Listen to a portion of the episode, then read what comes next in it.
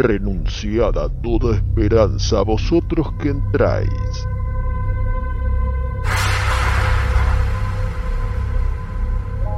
Estáis por cruzar el estigia que separa la realidad de Cineficción Radio.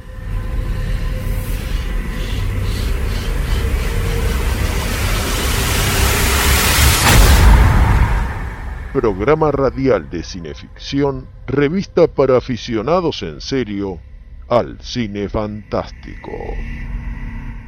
Cineficción Radio, conducción y textos Darío Labia.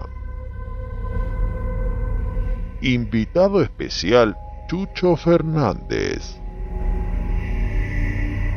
Manager de producción Juan Carlos Moyano.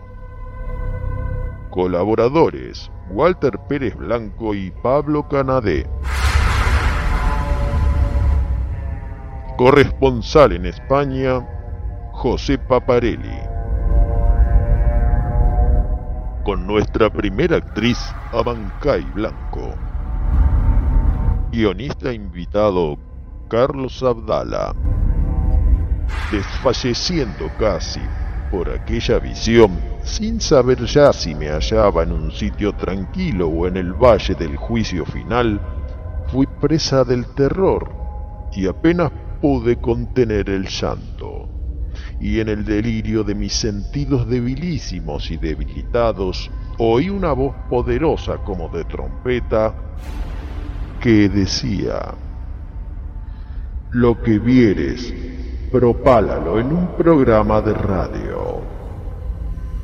Y es lo que ahora estoy haciendo.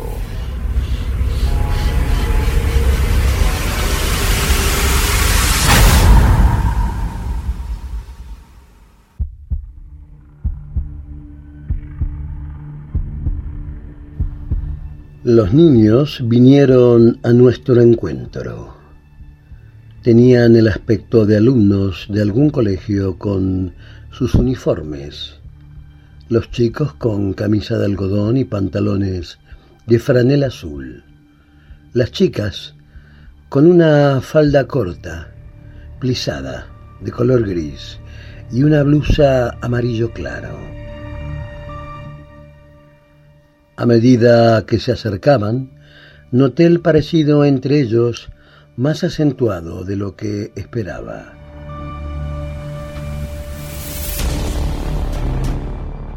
Los cuatro tenían el mismo tono bronceado de piel.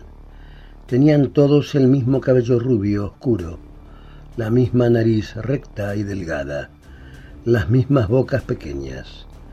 Lo más extraño era sin duda el modo como estaban dispuestos sus ojos, que no recordaba en nada una raza determinada, de ninguna región precisa. Nada permitía reconocer a un niño de otro, y de no ser por los cabellos, no hubiera podido distinguir con certeza a un niño de una niña. Muy pronto pude ver sus ojos. Había olvidado que ya eran extraordinarios cuando eran bebés, y tan solo los recordaba como amarillos, pero eran más que eso. El dorado de sus ojos destellaba. Algo realmente extraño. Pero dejando de lado eso, eran de una sorprendente belleza. Aquellos ojos tenían el aspecto de gemas vivientes. Continué mirándolos, fascinado, mientras ellos llegaban a nuestra altura. Apenas nos prestaron atención y no mostraron el menor reparo ante nuestras miradas de asombro.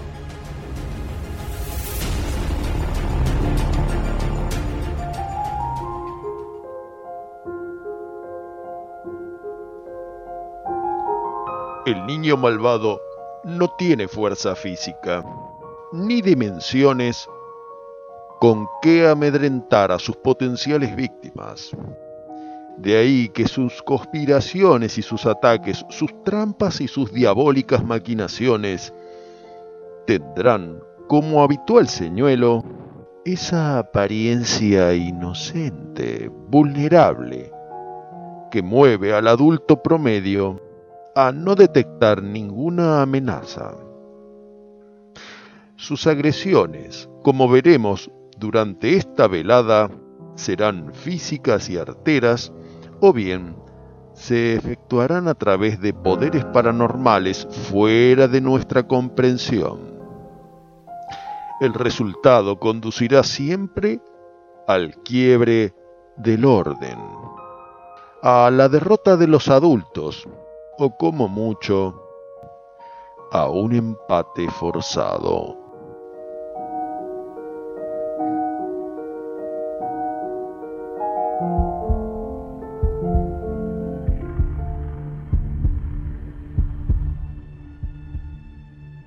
No nos hallamos frente a un solo grupo, sino dos, aparentemente sin interferencias. ¿Hasta qué punto puede considerarse a cada uno de los niños individualmente? Cada uno de ellos es físicamente un individuo.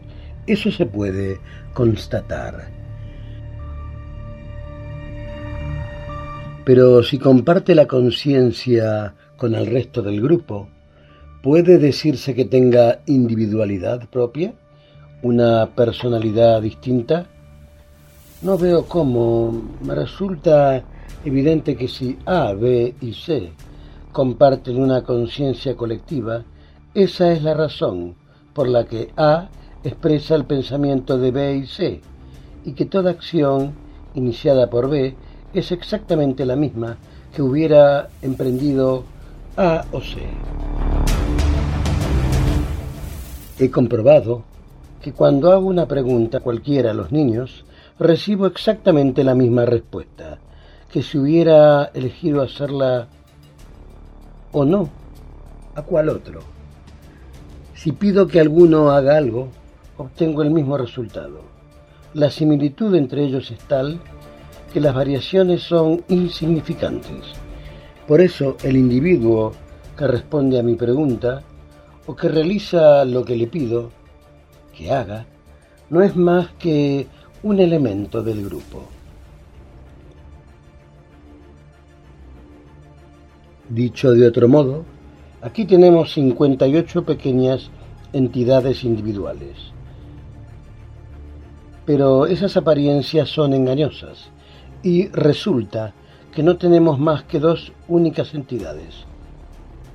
Un niño formado por 30 partes constitutivas, cada una de las cuales tiene el aspecto y la estructura de un muchacho individual, y una niña formada por 28 partes constitutivas.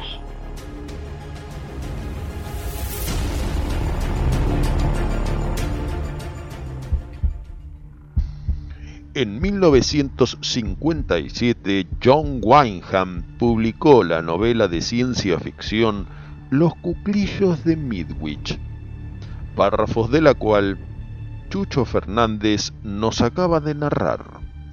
Los cuclillos son esos pájaros que depositan sus huevos en los nidos de otras aves para que sus polluelos se alimenten. Por eso la única manera de quitarlos es destruir el nido completo. En el texto, el autor explica la alusión del título.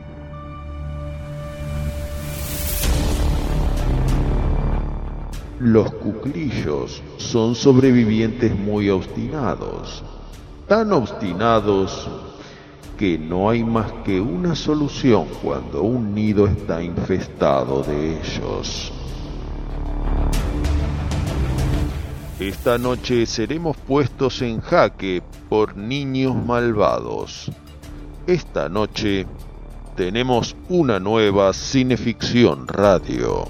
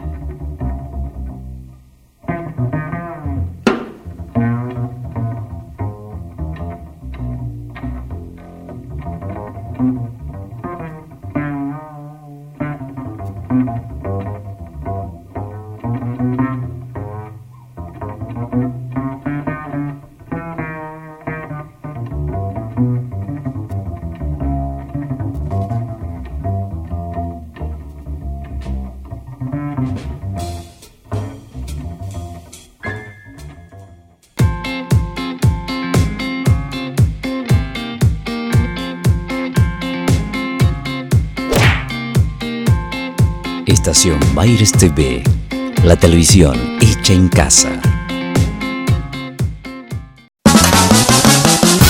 Desde la ciudad autónoma de Buenos Aires, en transmisión, Estación Baires, televisión online para todo el mundo. Camauer Rental, estudio y fotografía, proveedor de técnica y elementos de última generación para el sector audiovisual. Avenida Niceto Vega 5617, Palermo, Hollywood. Camauer Rental. Contáctenos en info.camauer.com.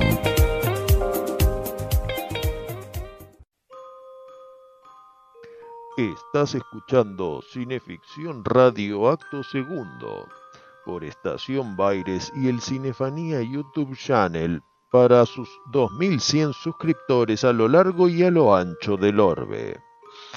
Hoy tenemos que saludar y agradecer a nuestros habituales benefactores, Fede Meyer, Alexis Puig, Sebastián Tabani, Sebastián De Caro, Marcelo Pocavida y también un saludo especial al señor Hugo Paredero y otro a don Enrique Medina, generoso prologuista de El Árbol Sangriento, reciente antología fantástica de un servidor que se ofrece como volumen optativo de la flamante cineficción número 12.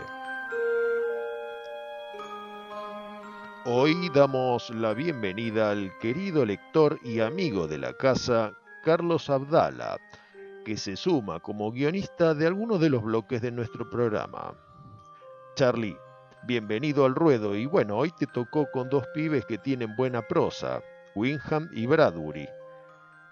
Es que acá somos así, apuntamos alto. Y por último, a la querida Adriana Paparelli, hija de nuestro baluarte en Madrid, José Paparelli, a quien en muy poco estaremos enviando los dos recientes números de cineficción junto a los libros de oro y algunas cositas más. ¿Dónde se podrá conseguir el material de cinefanía? En nuestra habitual casa madrileña, La Mansión del Terror, calle de la Londra 44, Madrid. Y ahora sí, les presento a los compositores e instrumentistas que nos acompañan esta noche. Serán dos bajistas, porque dicen que así suena mejor. Los señores Charlie Mingus y Willie Dixon. Y este interludio se lo dedico con amor a Claudia Basalo, que está del otro lado del éter.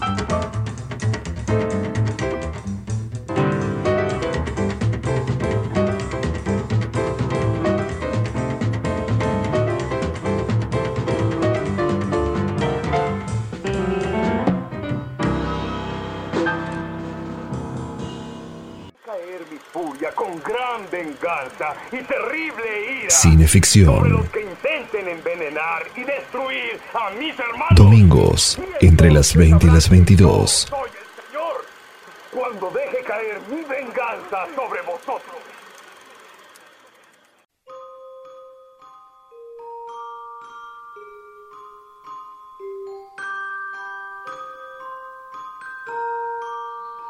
Suena Cineficción Radio Acto Tercero por Estación Baires y el canal de Cinefanía en YouTube. Me viene a la memoria lo que decía mi abuelita. Los niños son almas santas y puras. Los niños no tienen maldad. Bueno, tal vez hagan travesuras de vez en cuando, pero no tienen maldad. Sin embargo, esta noche tenemos que memorar algunos casos que nos harán cambiar de opinión. Casos en que la travesura se torna en atrocidad. Jesse Pomeroy había nacido en Massachusetts en 1859. Según algunos relatos, su aspecto era inusual. Su cuerpo para un chico de su edad era más grande de lo normal. Su rostro era inquietante, su cabeza era enorme y sus orejas salían de los costados como lanzas.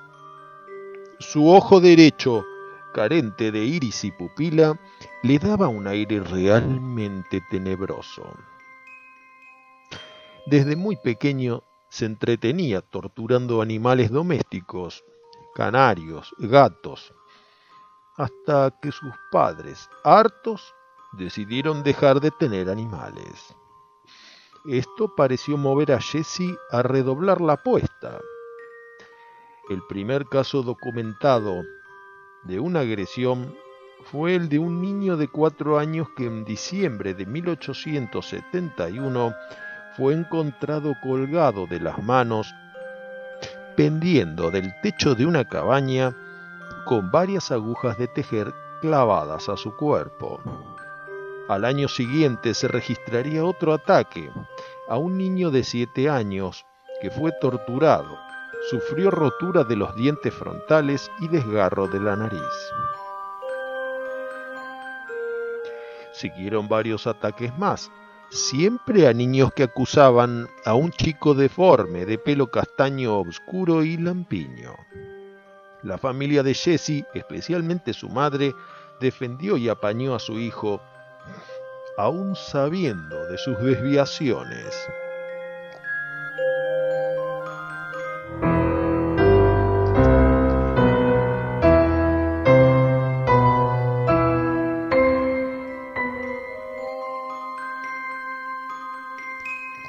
Pero en 1874 Jesse cometió su primer crimen.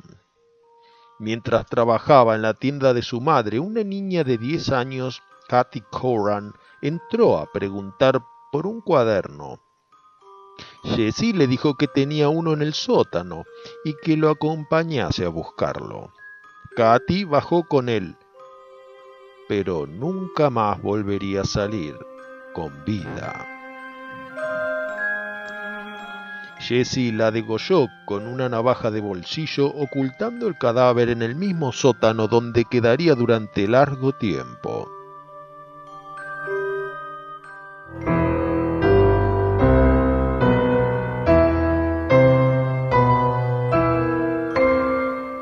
Días después, Jesse volvió a atacar, esta vez a un niño, al que produjo cortes en el tórax le extirpó un ojo y ocasionó profundas heridas en los genitales, provocándole la muerte. Cuando su cadáver fue hallado en unas marismas, la policía fue a la tienda de la señora Pomeroy y encontró el cadáver de la niña Curran. El chico fue llevado a juicio y declarado culpable de asesinato en primer grado. La pena sería la horca, sin embargo, el gobernador del estado no se atrevió a dar curso a la sentencia por tratarse de un menor de edad. Jesse quedaría preso por el resto de su vida en una penitenciaría dentro de una celda de concreto y metal, aislado de los demás reclusos.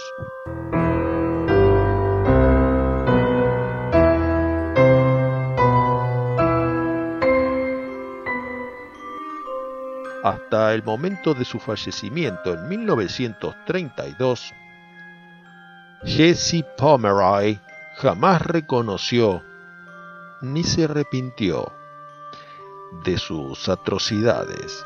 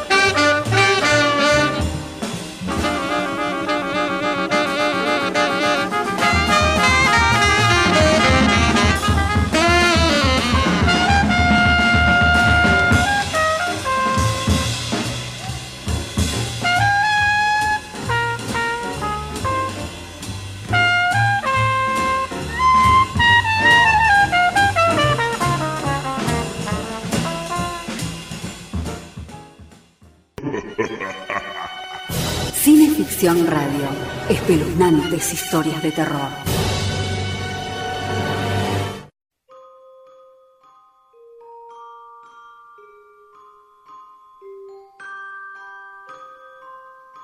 Esto es Cineficción Radio, acto cuarto, por Estación Baires y Cinefanía YouTube Channel.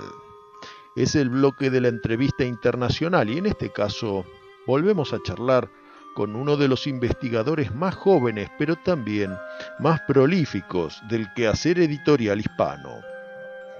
Nos referimos a Octavio López San Juan, autor de volúmenes dedicados a las sagas cinematográficas de Los cazafantasmas, Noche de Brujas, Critters, todos repletos de contenidos basados no solo en la divulgación, sino en las incontables entrevistas que Octavio consigue con los realizadores, guionistas, productores, compositores, directores de fotografía de cada una de las películas citadas.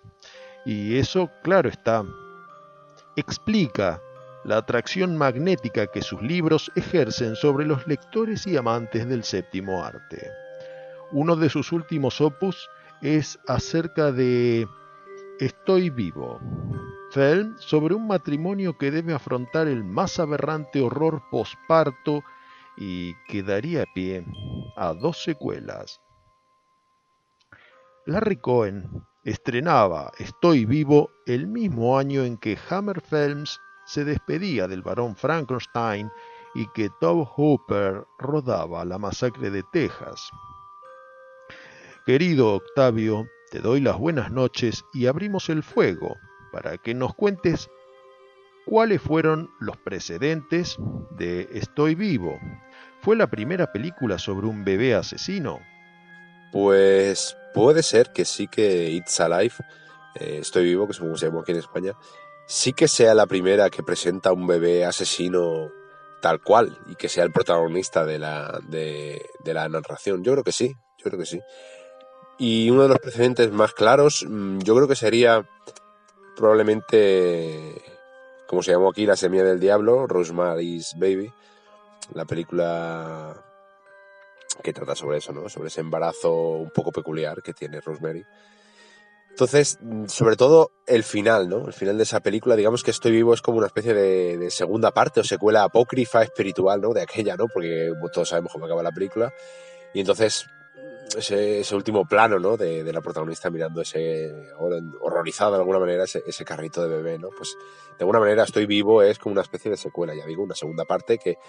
¿Qué pasaría si esto de verdad ocurriese, no? ¿Cómo afectaría sobre todo a sus padres este un nacimiento de un, de un monstruo, un engendro, en este caso desprovisto de rasgos satánicos, pero sobre todo pues es un monstruo, un mutante, una defesio colmilludo, ¿no? Que va por ahí con sed de sangre. ¿Cómo afectaría todo esto? Entonces yo creo que de alguna manera eh, Rosemary's Baby es, el precedente más directo de, de It's Alive, de, de Estoy Vivo, sobre todo hay algún que otro póster de, la película que, directamente podríamos emparentarlo en lo que son las dos campañas promocionales de, ambas películas. ¿Cómo fue la génesis de Estoy Vivo? Larry Cohen, de alguna manera, eh, siempre afirmó que realmente lo que le había llevado a escribir It's Alive era los recientes problemas que estaban teniendo muchos, muchas familias norteamericanas con el tema de la drogodependencia.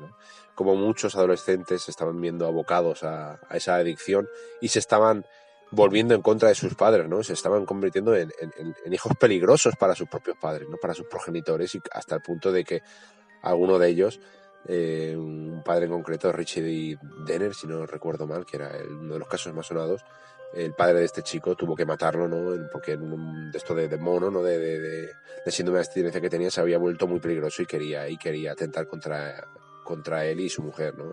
Hasta ese punto llegó. Y esto le llamó mucho la atención a la Rey Cohen y dijo, tengo que escribir una historia un poco influenciado por esto, pero sabiendo que también lo, lo llamativo que puede ser, pues eso, un bebé, un bebé asesino con sed de, de sangre. Esta pregunta creo que debería haber precedido a la anterior ¿Cómo nació la idea de dedicar un libro a esta película y qué andadura ha tenido el libro Estoy vivo, la saga mutante de Larry Cohen, editado por Applehead Team? Bueno, pues para empezar diría que me convertí en fan, ¿no? De seguidor de It's Alive, pues en un programa de televisión que se llamaba Clatu Baradanicto, que presentaba el periodista, crítico de cine y también director del Festival de Sitges, Alex Gorina. Y emitieron la primera parte y la segunda unas pocas semanas después. Claro, yo tenía 14 años cuando la vi, que me llamó mucho la atención. ¿no? de alguna manera me enamoré de, aquellas dos películas, la de It's Alive 3, eh, Island of the Lives, la vi más tarde. De alguna manera se convirtieron en algo como, como mío, ¿no? Porque eran películas que no conocía mucha gente y les hablabas ahí un bebé asesino y la gente alucinaba, ¿no? Y pues era como un pequeño un pequeño secreto mío, ¿no? Por decirlo de alguna manera, que estaba mm, algo recóndito, ¿no? Que mucha gente no conocía, ¿no? Y le pillé mucho cariño. Luego me di cuenta que cuando yo conocía más gente de amante del cine de terror, del cine fantástico, que no era así, que eran películas bastante, bastante conocidas, bastante queridas, ¿no? Pero bueno, siempre se me quedó ese, ese enlace, ese enlace sentimental con ellas. Entonces cuando ya me embarqué en esta aventura de, de escribir libros de cine, cuando ya terminé sobre, este, sobre Ghostbusters, de a quién vas a llamar, pues pensé qué otros proyectos podría llevar a cabo. ¿no? Uno, de ellos fue Halloween, que terminó materializándose en Noches de Halloween, y el otro era It's Alive, que también quería que me diese la oportunidad de, de por un lado, mostrar mis respetos y poder entrevistar al artífice de todo esto, ¿no? que, era, que era Larry Cohen. Ese fue la, la, génesis. Entonces, bueno, conseguimos entrevistar a Larry Cohen y un montón de artistas más para, para el libro, incluida su hija, ¿no? Jill Gatsby, que nos dio unos detalles muy suculentos de, de una cuarta parte que nunca se llegó a, a, gestar. Y de momento la andadura está yendo bien, la gente que lo está leyendo parece que le está gustando y claro, el libro tiene una estructura muy, no voy a decir peculiar porque hay varios libros de cine así, pero muy, muy llamativa en el sentido de que por un lado es es cómo se llevaron a cabo las películas, pero por otro lado quise reunir a todos los expertos que conozco de, todas partes del mundo versados en Larry Cohen, ¿no? Y que me dieran su opinión o preguntas en común o qué opinaban ellos de cada una de las películas en concreto, qué les gustaba más, qué les gustaba menos, qué significaba para ellos determinado elemento, determinada metáfora, determinada crítica que, existe en la película, ¿no? Y eso es un poco el, resumen de, lo que lleva eh, incluido el libro de Está vivo, la, saga mutante de Larry Cohen, que ya digo que parece que está gustando bastante. Y buah, así, andadura me, me sale decir precisamente la, la pequeña la, pequeña feria que montamos ahí en el festival, en el, festival pasado de, de Sitges, ¿no? Que me llevé un carrito que me había dejado un compañero, metimos ahí al bebé, una marioneta que tengo ahí, que compré en 2008, la marioneta esta del bebé, pusimos una grabación ahí de mi hijo Lucas llorando y fuimos por todos Sitges con el, con el bebé mutante este hasta que llegamos al hotel, que lo que son las cosas, al hotel donde íbamos a hacer la presentación del libro, me refiero a Hotel de Sitges, lo que son las cosas, me encontré justo ayer en a Hall con Alex Gorina, el, el presentador este que ya en el 96 había provocado mi, mi entusiasmo por la película, ¿no? Entonces ese es un poco el resumen que de momento, ya digo, se lleva dos, tres meses de andadura el libro que ha tenido este libro de Está Vivo. Esto es algo riesgoso. Se trata de un tema controvertido tanto en los Estados Unidos de los 70, pero también en España y especialmente en la Argentina de hoy en día. y te lo pregunto porque estamos en confianza. ¿Crees que estoy vivo en marque algún subtexto a favor del aborto? Pues es interesante la pregunta, aunque la respuesta no la tengo muy clara, pero bueno, te puedo decir que Larry Cohen, eh, cuando respondió sobre esto para la entrevista que mantuvimos, precisamente sobre esto, comentó que mm, él no quiso inocular un mensaje claro. Sí que quiso como que hacernos cuestionarnos el asunto, pero dijo que no quiso meter un asunto claro y que se sentía orgulloso que para algunos, por ejemplo, los que estaban a favor del aborto, la película era una película a favor del aborto y los que estaban en contra del aborto era una película en contra del aborto, ¿no? Que se podía tomar por los dos sentidos. Y en ese me, parece una, una, una hazaña lo que hizo la Ricón en ese sentido, ¿no? Porque contentaba a unos y a otros. Vaya, es la ambigüedad que también predomina en Frankenstein. Sí que es verdad que la película eh, se deja intuir muy sutilmente que, que, habían querido tener un aborto, que habían querido abortar en un primer momento, en un, embarazo anterior. Incluso esto creo que llega a planteárselo la, la, madre, aunque es una cosa muy, muy, muy, muy sutil.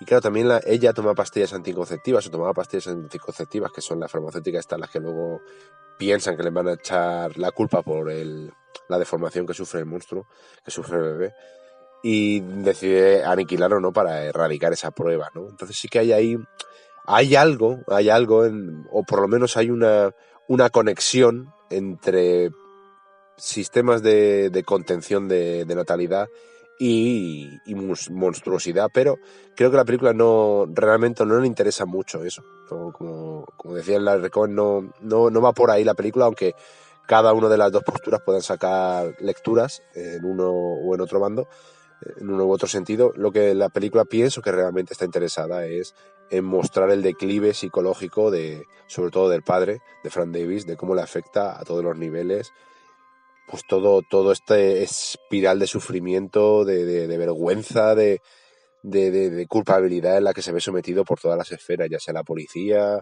las empresas farmacéuticas, la prensa, su trabajo, eh, todo, ¿no? Cómo, cómo afecta a, a, a él ¿no? Ese, ese, vínculo, esa paternidad monstruosa. Yo creo que la película, más que en, en, versarse sobre el aborto en sí, aunque ya digo que hay unas pequeñas pinceladas sobre eso, va más sobre, sobre el cuestionamiento propio de esa, de esa paternidad de, monstruosa, ya digo. Esto no tiene que ver con niños ni bebés, o sí, ya que nos gustaría que nos cuentes algo sobre tu anterior libro, Noches de Halloween, la saga de Michael Myers cuyas repercusiones hemos seguido y sigue dando que hablar, ¿verdad? Pues sí, me siento, me siento muy orgulloso de Noches de Halloween, el libro este de, sobre la historia de Michael Myers, porque creo que quedó bastante bien. La gente parece estar muy contenta con, con lo, que, lo que hay en el, en el contado y la forma de contarlo también. O sea, me, me siento muy orgulloso, la verdad. Sobre todo, y, y es una cosa que, Mm, aunque parece sencillo ahora, pero no me, no me di cuenta en su momento, que sufre una especie de rebrote en cada Halloween, ¿no? Cada, cuando llega cada Halloween empiezan a llegar fotos de gente que se ha comprado el libro, el que lo vemos en estanterías, y en ese sentido pues estoy muy contento, ¿no? Porque hace dos años que salió el libro, y de hecho me parece que este último Halloween, que fue hace unas pocas semanas, todavía ha tenido más alcance el libro que, que, el primer año, incluso el segundo que salió, ¿no? O sea que este, este tercer año, por así decirlo, salió en 2018, estamos en 2020, como que ya va para el tercer año, para iniciar el tercer año, y ha tenido todavía más alcance que, en momentos anteriores, ¿no? Y en ese sentido, pues, pues estoy súper contento, ¿no? De ver que todavía, todavía sigue ahí, ¿no? Dando, dando guerra este, este Noches de Halloween. Y bueno, también pues estoy muy contento de ver que algunos de los participantes que colaboraron en el libro, ya sea por ejemplo James Jude Corney, el último Michael Myers, o el propio John Carpenter, pues no accediesen a hacerse una foto con el libro, ¿no? Que eso, vamos, eso es el top para mí, ¿no? Ver ahí a, a, tus héroes artísticos ahí posando con, con, con, ese proyecto en el que se está trabajando años, ¿no? Por fin, pues es, vamos, es que no, no, no sé cómo describirlo, pero que es una maravilla. Creo que algo has anunciado en tus redes sociales, pero ¿qué se puede revelar de tus nuevos proyectos? Pues sí, sí, hace unos días que lo comentamos en las redes sociales, lo anunciamos. Pues por un lado, Javier Moragón, un escritor, eh, también de, de editorial Apple Hit, pues me propuso de llevar a cabo un volumen, ¿no? un libro sobre Friday Night. todo el universo de Friday Night. Él es un, eh, Javier es un enamorado de esta, de esta saga, especialmente la primera película, por supuesto, de, escrita y dirigida por Tom Holland. Y me dijo si le echaba un cable y entre los dos escribíamos el libro. A mí también es una película que me gusta bastante, creo que no tanto como Javier, pero, o sea, me gusta mucho y valoro mucho su eso, pero no estoy tan enamorado de ella como, como Javier. Entonces le dije que sí, que por supuesto sería un honor colaborar con él y trabajar los dos juntos en, en llevarlo a cabo. Y bueno, que ya llevamos más de 60 entrevistas, creo. No nos lleva la cuenta Javier, yo no, pero vamos, tenemos una pasada ya, incluido el propio Tom Holland. O sea que muy bien, y pues eso, va a ir sobre todo la, sobre toda la franquicia, tanto la primera y segunda parte como el remake, el, el segundo remake que hicieron, la obra de teatro, videojuegos, cómics, todo, todo. Va a ser muy, muy completo en la línea de, pues, en esta colección de, Noche de Lobos que trata de los grandes iconos de, del cine de terror.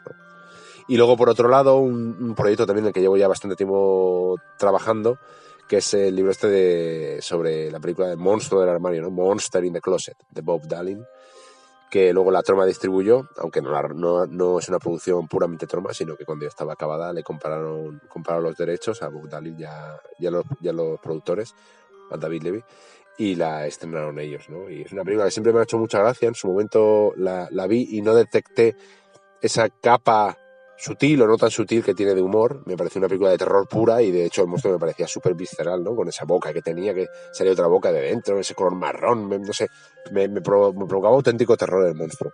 Luego ya pues me di cuenta de la, pues eso, de esa segunda capa que tiene, ¿no? De incluso el monstruo del armario. No sé si hacer spoiler o no, pero se llama así porque es el, probablemente el primer monstruo homosexual de la historia del cine el monstruo que al final decide salir del armario, ¿no? Aunque vive en los armarios o recarga energías en los armarios, sale del armario, ¿no? La propia película te, es una, una, una metáfora de, de, esto, ¿no? De salir del armario, de admitir su propia sexualidad. Entonces es una película que siempre me llamó mucho la atención y hice un artículo en Sci-Fi World hace ya unos cuantos años en la revista de Sci-Fi World y descubrí que había tenido una producción muy, muy, muy, muy atropellada, muy accidentada, ¿no? Y es un, un poco triste saber que sus, sus artífices, Bob Dylan entre ellos, trabajaron tanto en ella y lo dieron tanto y es una de esas veces que, que, que no llega a buen puerto, no sale como ellos querían y no tuvo la repercusión, se quedó un poco en el olvido. Y precisamente por eso creo que había que hacer un libro para contar esa lucha, que al final no salió bien, o no salió como a ellos les hubiera gustado, pero que creo que se tiene que contar porque es, pues es una especie de, homenaje a todos esos luchadores que han intentado llevar sus sueños a cabo. Siempre nos acordamos de los que acaban bien, ¿no? Esa historia de, un cuento de hadas, ¿no? Que al final todo acaba bien y comieron perdices, y comieron perdices, ¿no? Pues no siempre es así, no siempre es así y a veces hay que contarlo. Hay que contar que no siempre fue así, pero que aún así esta gente luchó hasta el final de, sus fuerzas y de sus, y de sus bolsillos para, poder llevar adelante el sueño que tenían de, de materializar una película así, ¿no? Entonces, ese es el, proyecto en el que lleva tanto tiempo trabajando y que creo que merecía un, volumen para él solo. Querido amigo, muchas gracias por compartir esta velada con nuestros oyentes y nos quedamos en la dulce espera de la publicación de tus próximos trabajos nada, espero que os haya gustado y, muchas gracias, un placer por participar en la entrevista y muchas gracias por contar conmigo. Un abrazo.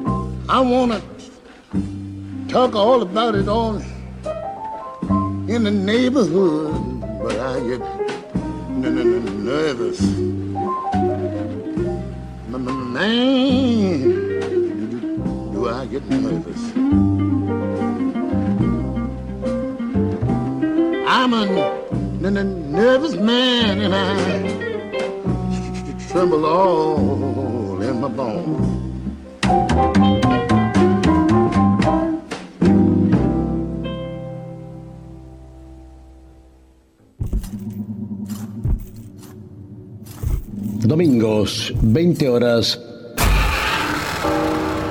Cineficción Radio. Sorprendentes historias de terror. De la mano de Darío Labia y Chucho Fernández. En vivo.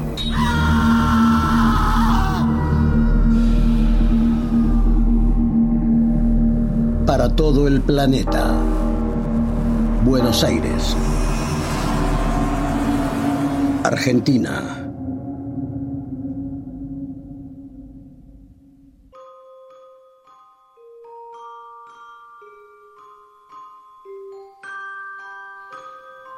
Bienvenidos a Cineficción Radio Quinto Acto por Estación Baires y Cinefanía YouTube Channel.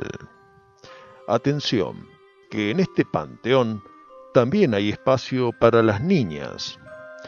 Mary Bell nació en 1957 en Newcastle, Inglaterra provocando que su madre al verla por primera vez exclamara, Llévense esa cosa lejos de mí. Anegada por el alcohol y las drogas, la mujer no tenía tiempo para criar a su pequeña, que fue a parar a una guardería donde a los dos años intentó estrangular a una compañerita de sala. Tiempo después, a los cuatro años, vio como un autobús escolar arrollaba a un niño y mientras los demás chicos gritaban espantados, la precoz Mary observaba sonriente y fascinada los restos aplastados del cadáver. En 1968, jugando con un primito de tres años, lo empujó desde la cornisa y lo hizo caer al cemento, ocasionándole lesiones graves. Por esa época trató de ahogar a su vecina de 13 años en un arenero. Con el correr de las semanas, varias madres del vecindario comenzaron a acusar a Mary de hacer daño a sus hijos, aunque la policía no reparó en estos precedentes.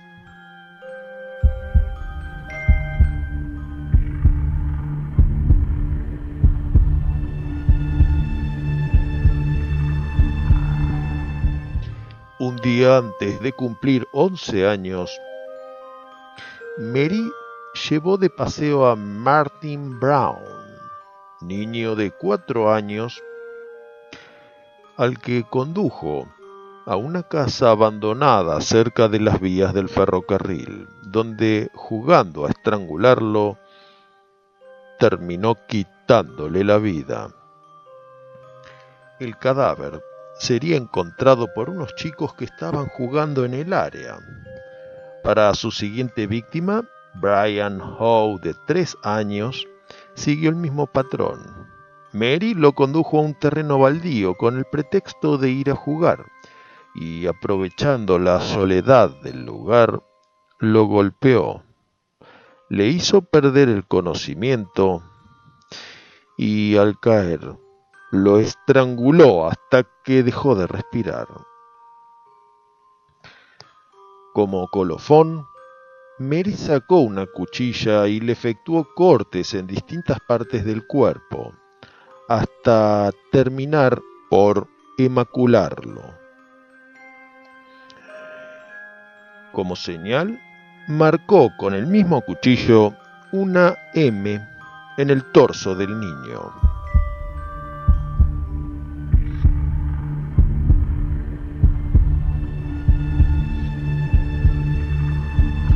Cuando el cuerpo del chiquito fue encontrado por un vecino de la zona, el barrio entero entró en pánico y la policía empezó a investigar seriamente. Lo que delató a Mary fue que se hizo presente en el velorio del niño y acercándose al ataúd comenzó a sonreír mientras se frotaba las manos, como poseída. Días después la policía la interrogó y terminó dando detalles muy precisos de los asesinatos.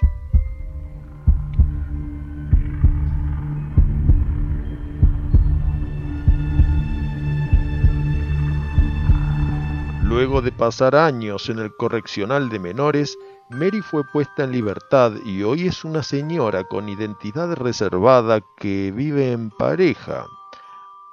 Ha tenido una hija y varios nietos. ¿Conservará en su memoria esas crueles travesuras infantiles? Es el caso de Mary Bell, Jesse Pomeroy y otros muchos recopilados por la crónica negra, solo el de monstruos? ¿O son niños que se consideran a sí mismos normales, abusados en sus entornos familiares y que enfocan ese odio, esas ansias de matar a su abusador contra niños más pequeños que ellos? para pensar.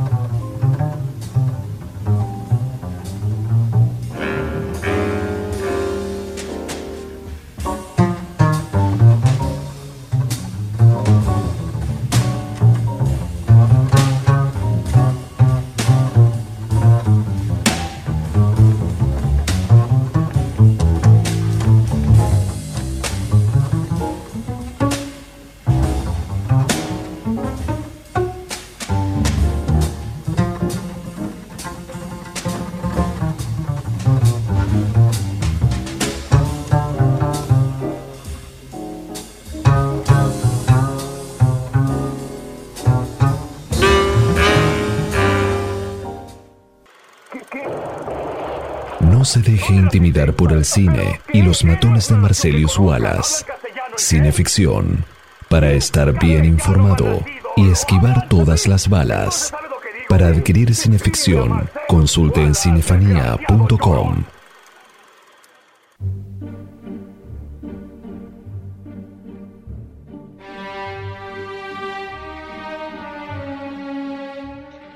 veces creo realmente que los niños son como invasores procedentes de otra dimensión. A veces creo que los niños son pequeños monstruos, surgidos del infierno porque ni siquiera el demonio puede soportarlos. Sois de otra raza completamente distinta, con vuestros motivos, vuestras creencias, vuestras desobediencias no sois humanos, sois niños. Ah, por el amor de Dios, ¿por qué no podremos nacer todos adultos?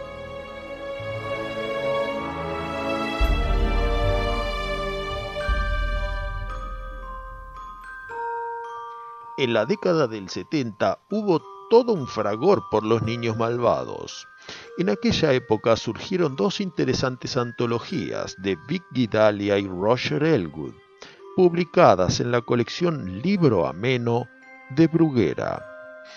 Los pequeños monstruos y los hijos del diablo. En sus páginas conviven Robert Bloch, August Derlet, Algernon Blackwood o E. F. Benson uno de los relatos sería Juguemos a los venenos de Ray Bradbury, un párrafo del cual nos sirvió de introducción para este pequeño entreacto en el que nos preguntamos, ¿cómo comenzó el interés masivo por esta temática?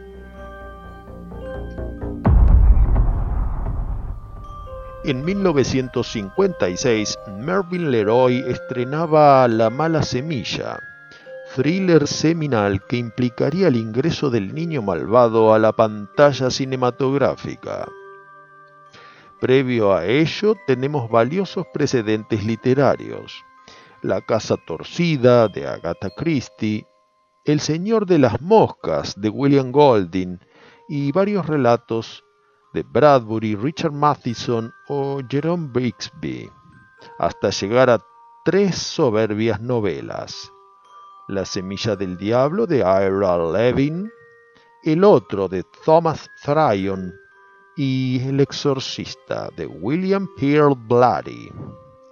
Todas, más temprano que tarde, llevadas a la pantalla, camino inverso que emprenderían la profecía y el monstruo está vivo de Larry Cohen, que primero fueron película y luego se novelizaron.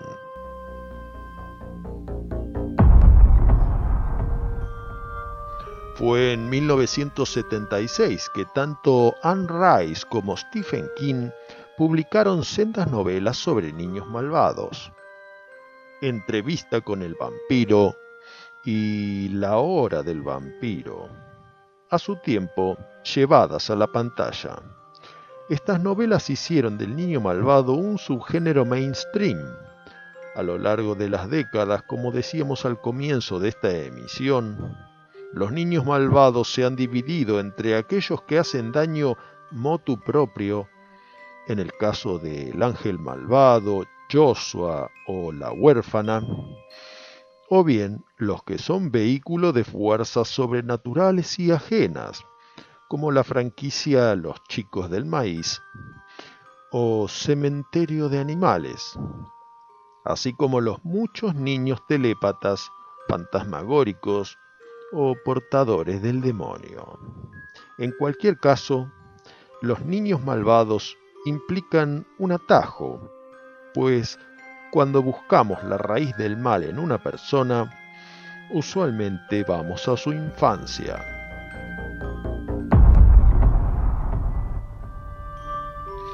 La apoteosis del arquetipo sin duda puede señalarse en el tercer segmento de Historias Extraordinarias, dirigido por Federico Fellini, en el que el diablo mismo aparece personificado en una niña que juega con una pelota.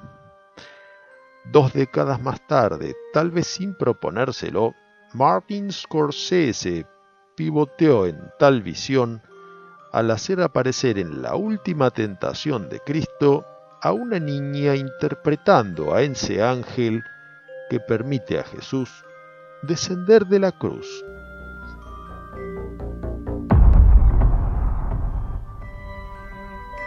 Se dice que estos niños malvados no pueden ser representación de niños reales, pues nosotros como adultos los suponemos indefensos y desválidos. Claro, pero pregúntenle a un niño si no tuvo nunca que lidiar en el aula o en el patio de juegos con la crueldad o maldad de otros niños. ¿Son exageraciones, cosas de chicos? ¿O por el contrario, son cosas que permanecen invisibles a nuestros ojos, ocultas por nuestra propia negación?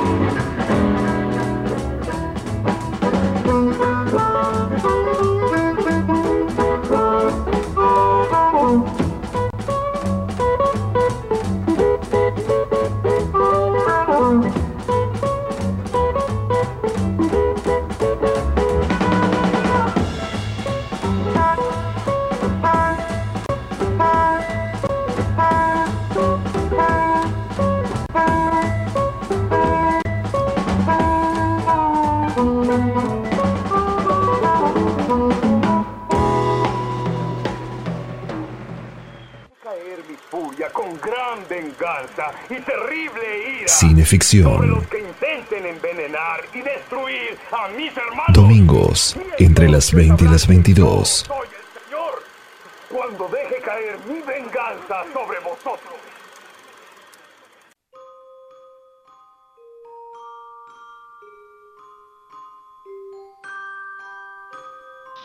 En el éter Cineficción Radio, último acto por Estación Baires y Cinefanía YouTube Channel. En 1960 Walter Rila filmó El pueblo de los malditos, adaptación de Los cuclillos de Midwich protagonizada por George Sanders.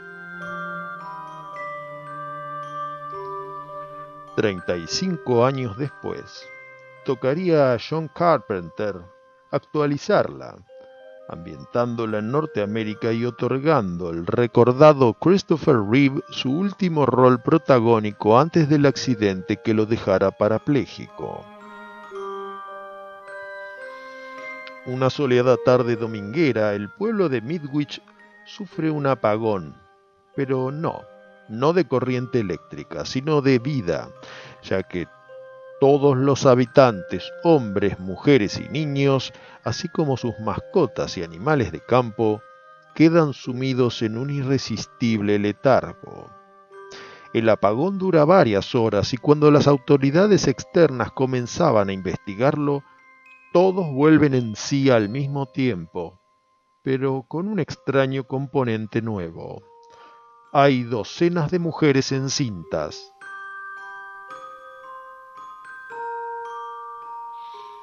Una científica del gobierno, la doctora Werner, acude a investigar y el profesor del pueblo, interpretado por Christopher Reeve, se entrevista con ella para tratar de comprender el asunto. Su esposa también está embarazada. ¿Cuál es la explicación del misterio? La científica cita tal y como en la novela, al inmortal autor de Sherlock Holmes. Ah, por cierto, le sugiero que lea Sir Arthur Conan Doyle. Sherlock Holmes dijo una vez, cuando se ha eliminado lo imposible, lo que quede, por muy improbable, debe ser cierto. Los niños nacen todos a la vez y al pasar los meses se desarrollan y crecen a una velocidad sin precedentes para la biología humana. Sé que hubieron eventos extraños en Midwich. Sí. Los niños comienzan a interactuar más con la comunidad. Ha habido algunas muertes, debería decir accidentes, suicidios, que podrían estar relacionados con los niños. Pero ninguna violencia física directa fue usada. También he intentado sin éxito hacer que el doctor Shafi vuelva al programa. Su hija es la lideresa, ¿verdad? Debe estar muy preocupado. Las consideraciones personales son importantes, ¿no? Creo que la oportunidad de estudiar a esos niños debe anteponerse a cualquier consideración. Vayamos al grano. Ahora es de interés para la seguridad nacional que sigamos vigilando con cuidado el desarrollo de sus poderes. La doctora se instala en Midwich para estudiar de cerca a los niños y descubre los mecanismos de su dominio. Buenas tardes, niños.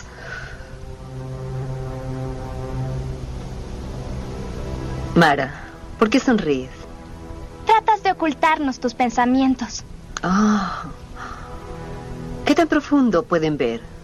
Todo lo activo en tu mente. Pero el proceso que lleva las palabras habladas nos elude. ¿Por qué expresas algunas ideas y otras no? No sería un mundo ruidoso si dijéramos todas nuestras ideas. A medida que la lista de suicidios se va acrecentando, es el reverendo interpretado por Mark Hamill que da la tecla, como no podía ser de otra manera, a través del sermón en la misa del domingo. Dios dijo, hagamos al hombre a nuestra imagen y semejanza. La imagen no significa el aspecto exterior, significa el aspecto interior, el espíritu, el alma.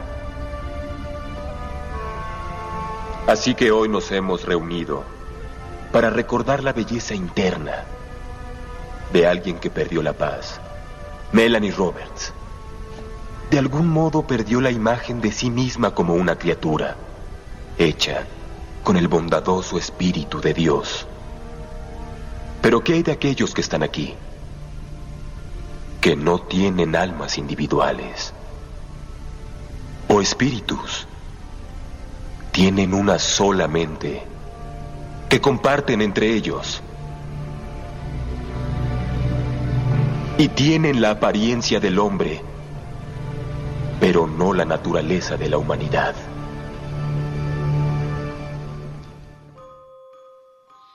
¿Qué son estos niños? ¿Serán tal vez un organismo gestáltico?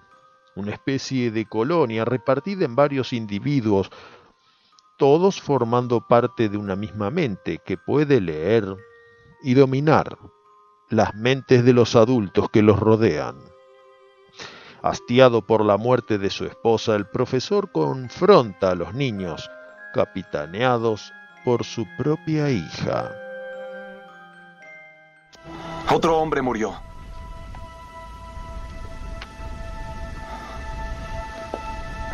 ¿Por qué nos odian tanto, Mara? No se trata de odio. Es una obligación biológica. ¿Estás pensando en lo que les pasó a los otros? Así que nuestras acciones no deben sorprenderte. Tenemos que sobrevivir sin importar el costo. Pues no entiendo por qué no podemos llegar a entendernos. ¿Y por qué no podemos vivir juntos? Si coexistimos, los dominaremos. Eso es inevitable. Y con el tiempo tratarán de eliminarnos. Es un cruel deporte. La vida es cruel. Todos nos alimentamos de los otros, explotamos a los otros en cierta forma para sobrevivir. No coincido contigo. Creo que la adaptación es la clave de la supervivencia. La cooperación y la compasión. ¿Debemos compadecerte? ¿Sentir empatía por tu súplica? ¡Deberían sentir! ¡Deberían sentir algo! Sin sentimientos no son nada. Solo son imitaciones de segunda de un organismo superior. Así es, un organismo superior. Somos sus superiores en nuestra capacidad de amar. Sin compasión son una especie condenada.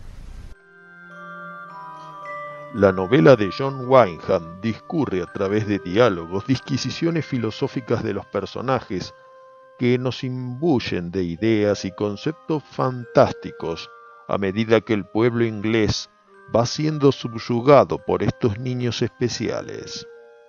El clímax sobrevendrá con el enfrentamiento dialéctico entre niños y adultos y la estratagema de estos últimos de imaginar un muro impenetrable para proteger sus propios pensamientos del extraordinario rastrillo psíquico de los niños. Debes estar consciente de quiénes, de qué somos. Sí. Entonces la pregunta se vuelve, ¿se debe permitir que viva?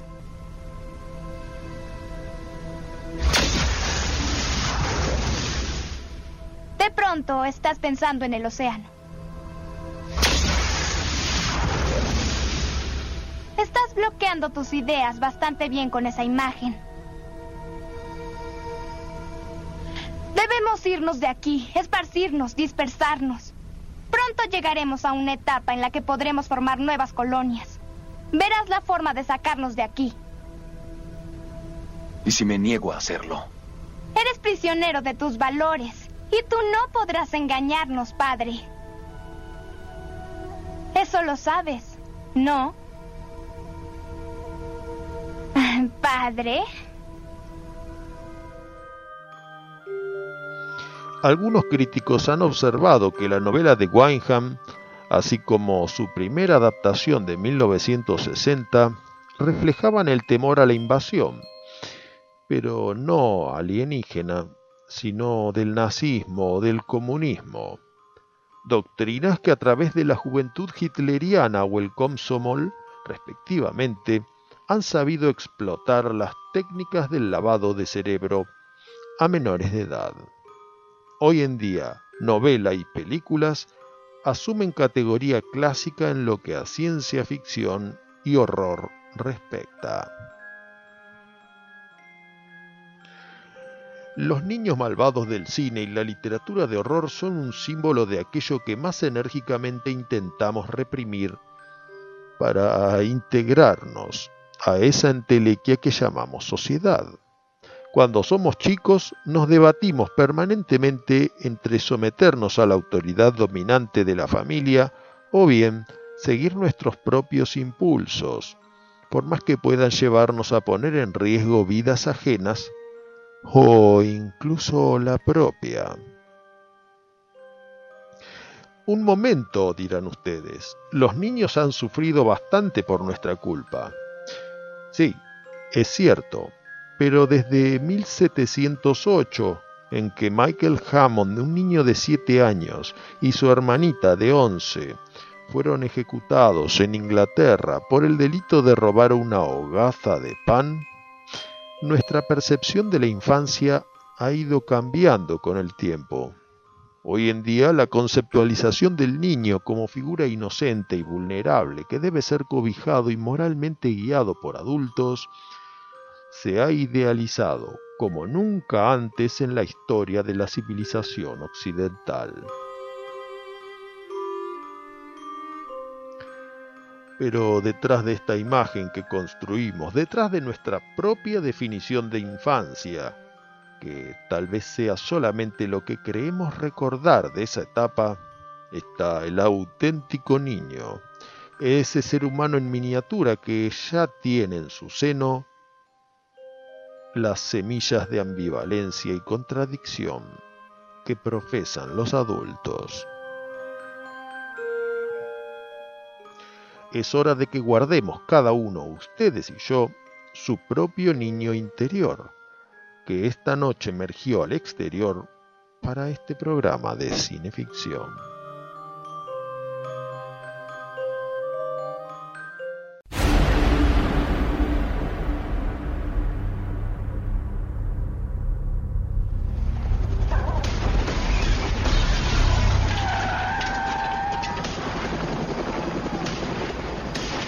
Atención, volvemos a Midwich, en donde los niños, tan solo con sus hipnóticas miradas, obligan a los policías y a los guardias de infantería a dispararse entre sí.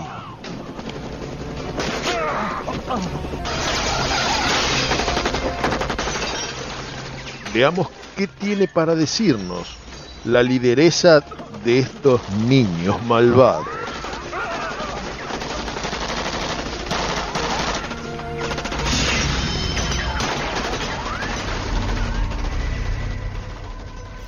La naturaleza es más despiadada, odiosa y cruel de lo que suponen es o ha sido vuestra civilización.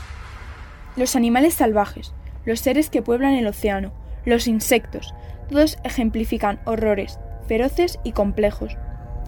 Ninguna idea es más falaz como aquella de la sabiduría de la madre naturaleza. Cada especie lucha por sobrevivir y lo hace con todos los medios posibles. Creemos que era preferible que ustedes supieran cómo es la situación. Como aparentemente no la han captado, me explicaré con más claridad. A la menor tentativa de alguien que quiera meterse en nuestro camino y ponernos trabas, nos defenderemos. Hemos demostrado nuestra capacidad de hacerlo y esperamos que esta advertencia sirva para impedir otros incidentes.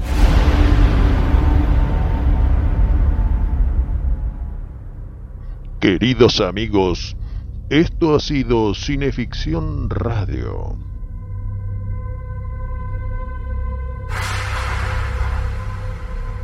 Conducción y textos, Darío Labia. Relatos, Chucho Fernández.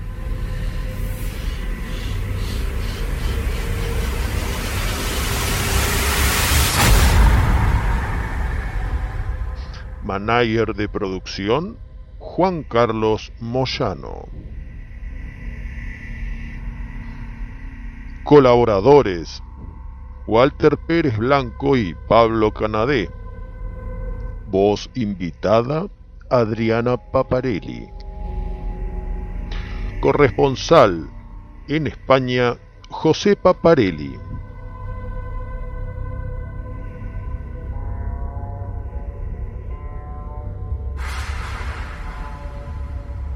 Cineficción Radio es el programa radial de la revista Cineficción. Cineficción Radio todos los domingos, 20 horas, por el éter del canal YouTube de Cinefanía. Y luego se puede escuchar en anchor.fm, Spotify y numerosas plataformas. Cineficción Radio, el programa que refleja sus datos en IMDB. Respalda Estudio Iacona. Para proteger una idea, mejor registrarla con los mejores. Estudio Iacona.